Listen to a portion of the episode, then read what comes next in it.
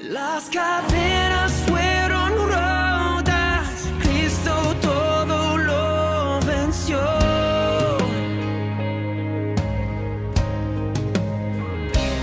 Ha ganado la batalla, Cristo todo lo venció. ¿Cuál será el evento central del cristianismo? ¿Qué es el evento más importante que el cristianismo ha tenido? Sin lugar a dudas, la resurrección del Señor Jesucristo. Bienvenidos a Devoción Ríos, un espacio creado para ti, para que puedas estar en oración, en fe, en palabra y en devoción, para que crezcas en este tiempo de cuarentena, de pandemia, lo que sea que estás viviendo, eres bienvenido a este programa. Dios te bendiga. Devoción Ríos, un tiempo de meditación en la palabra para edificar tu alma. ¿La resurrección de Cristo es un cuento? ¿Es acaso una historia? ¿Tiene un asidero histórico? ¿Por qué debemos creer en la resurrección de Cristo? ¿Por qué la resurrección de Cristo es el evento central más importante de lo que vamos a estudiar hoy en el capítulo 15 de 1 Corintios? Y el apóstol Pablo nos dice lo siguiente en el versículo 1 en la nueva traducción viviente. Voy a leerlo. Ahora, amados hermanos, permítanme recordarles la buena noticia que ya les prediqué. En ese entonces la recibieron con gusto y todavía permanecen firmes en ella. Esa es la buena noticia que los salva si ustedes siguen creyendo el mensaje que les prediqué, a menos que hayan creído algo que desde un principio nunca fue cierto. Versículo 3. Yo les transmití a ustedes lo más importante y lo que se me había transmitido a mí también. Cristo murió por nuestros pecados, tal como dicen las Escrituras, fue enterrado y al tercer día fue levantado de los muertos, tal como dicen las Escrituras. Quiero partir este capítulo 15 en dos devocionales, por lo extenso del capítulo y creo que es muy importante. Para mí el concepto de resurrección es uno de los pilares del Evangelio y los pilares de la iglesia cristiana en este tiempo. Tú puedes decidir no creer en la, resurrección, puedes decidir que la resurrección es un mito o puedes decidir que la resurrección es una realidad. Vamos a ver, como dice Josh McDowell, que la resurrección es el evento central del cristianismo. No hay otro. Más que la muerte del Señor, la resurrección es lo más importante que podemos predicar. ¿Por qué era tan importante para los discípulos? Bueno, en primer lugar, Pablo dice que recibió esa noticia o recibió ese concepto de la resurrección de otros discípulos que estuvieron con el Señor Jesucristo.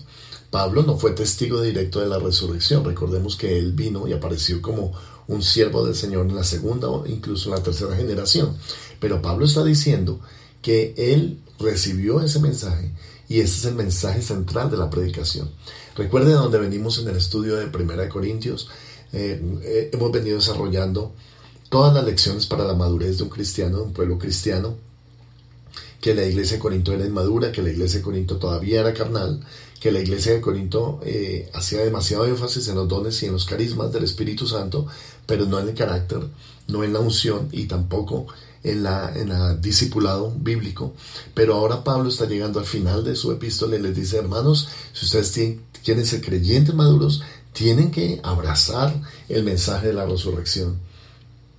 Es el mensaje más importante. Ahora vamos a entender por qué. Porque sin la resurrección no hay cristianismo. Porque sin la resurrección todo lo que creemos se viene abajo. Eso es lo que Pablo dice en este capítulo cuando dice, si nosotros creemos en la resurrección y Cristo no resucitó, somos dignos de conmiseración o de lástima. Damos lástima. Y entonces, ¿por qué es tan duro este pasaje para hablar acerca de aquellos que creemos en la resurrección?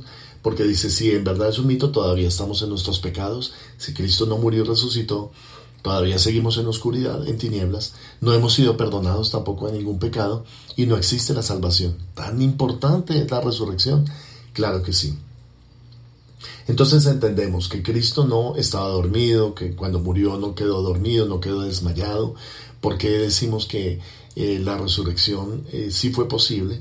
Entonces, si no podemos ver a Cristo eh, física, materialmente ahorita. Entonces, lo que se nos dice y lo que cuentan los apóstoles a través de los evangelios es que ellos llegaron el primer día de la semana y entraron en la tumba como era la costumbre, y ellos empezaron a ver que en primer lugar la piedra estaba corrida a un lado, se había sellado la tumba con una gran piedra y la, la piedra estaba corrida a un lado.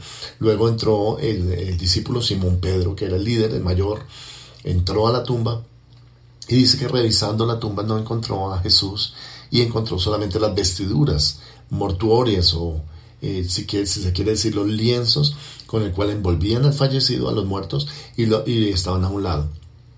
Ese detalle nos habla muchas cosas. En primer lugar, jamás se separaba el lienzo del muerto, porque era eh, costumbre de los judíos no contaminarse con los muertos.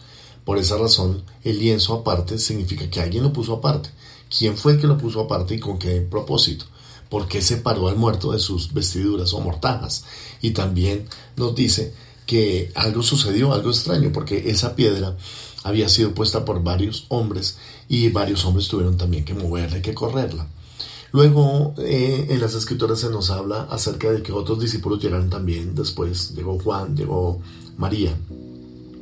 Y en diferentes momentos ellos preguntaban dónde está el cuerpo del Señor, pero nadie les daba la razón.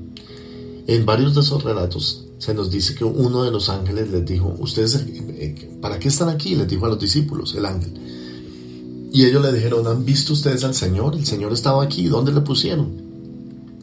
Y la respuesta de los ángeles fue, no está aquí, pues ha resucitado.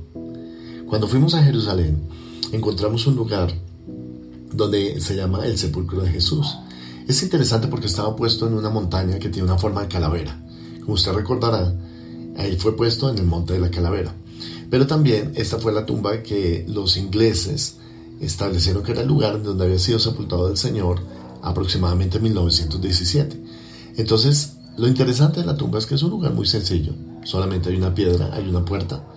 Pero esa puerta es una puerta de madera muy rústica, muy sencilla, muy humilde. Y ellos colocaron el siguiente letrero. Él no está aquí, pues ha resucitado. Las mismas palabras que los ángeles les dieron a los discípulos, las, colocaron los ingleses en esa puerta humilde. ¿Qué nos habla de esto, hermanos? Nos habla de que la resurrección de un hombre humilde es el evento central de la humanidad porque la resurrección es lo que comprueba que todo el mensaje completo de Cristo era una realidad. Te hablo a ti que no crees, te hablo a ti que crees, te hablo a ti que eres cristiano inmaduro, o te hablo a ti que eres un joven que apenas está comenzando la fe, pero que quiero que coloques este, este capítulo aparte, porque la resurrección tiene todo el poder de construir nuestra fe, edificarla y sostenerla como un cimiento poderoso, como ningún otro cimiento hay en la fe cristiana. Sin la resurrección, repito, no hay cristianismo. Por eso muchos hombres, muchas personas han tratado de destruir el concepto de la resurrección, han tratado de destruir el evento de la resurrección, diciendo que era un mito, que era que Jesús no estaba muerto, sino que estaba dormido, que realmente él no murió, que Cristo nunca existió, y te pueden decir todo lo que tú quieras. En estos capítulos vamos a dedicar especialmente a la resurrección varios de los devocionales. ¿Por qué? Porque me parece a mí que es pertinente hablar de la resurrección para que la gente tenga la doctrina completa de Cristo. Nunca antes en un mundo ateo, agnóstico, incrédulo, un mundo que rechaza a Cristo, un mundo que rechaza todo lo que es la iglesia, rechaza la Biblia, que rechaza también al Señor Jesucristo, que rechaza a Dios, fue tan importante aclararles que Cristo sí resucitó. Y si Cristo sí resucitó, todo lo demás viene, todo lo demás se construye, todo lo demás es verdad, todo lo demás tiene la potencia salvadora y vivificadora del Evangelio.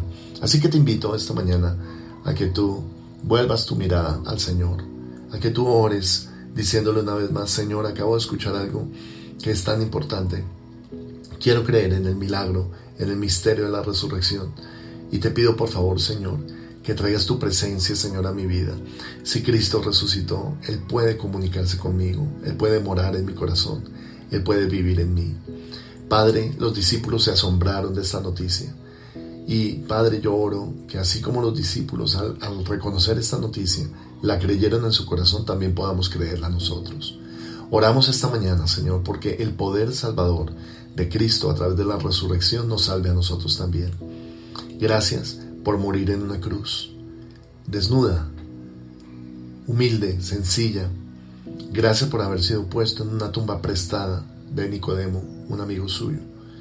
Gracias Señor, porque las vestiduras del muerto estaban a un lado, lo cual nos habla Señor de que alguien que no era de este mundo levantó el cuerpo del Señor y le dio vida. Gracias porque cuando los discípulos entraron a esa tumba no te encontraron. La tumba está vacía. Todas las tumbas de Mahoma, de Buda, de Confucio, de los diferentes fundadores de religiones están ahí.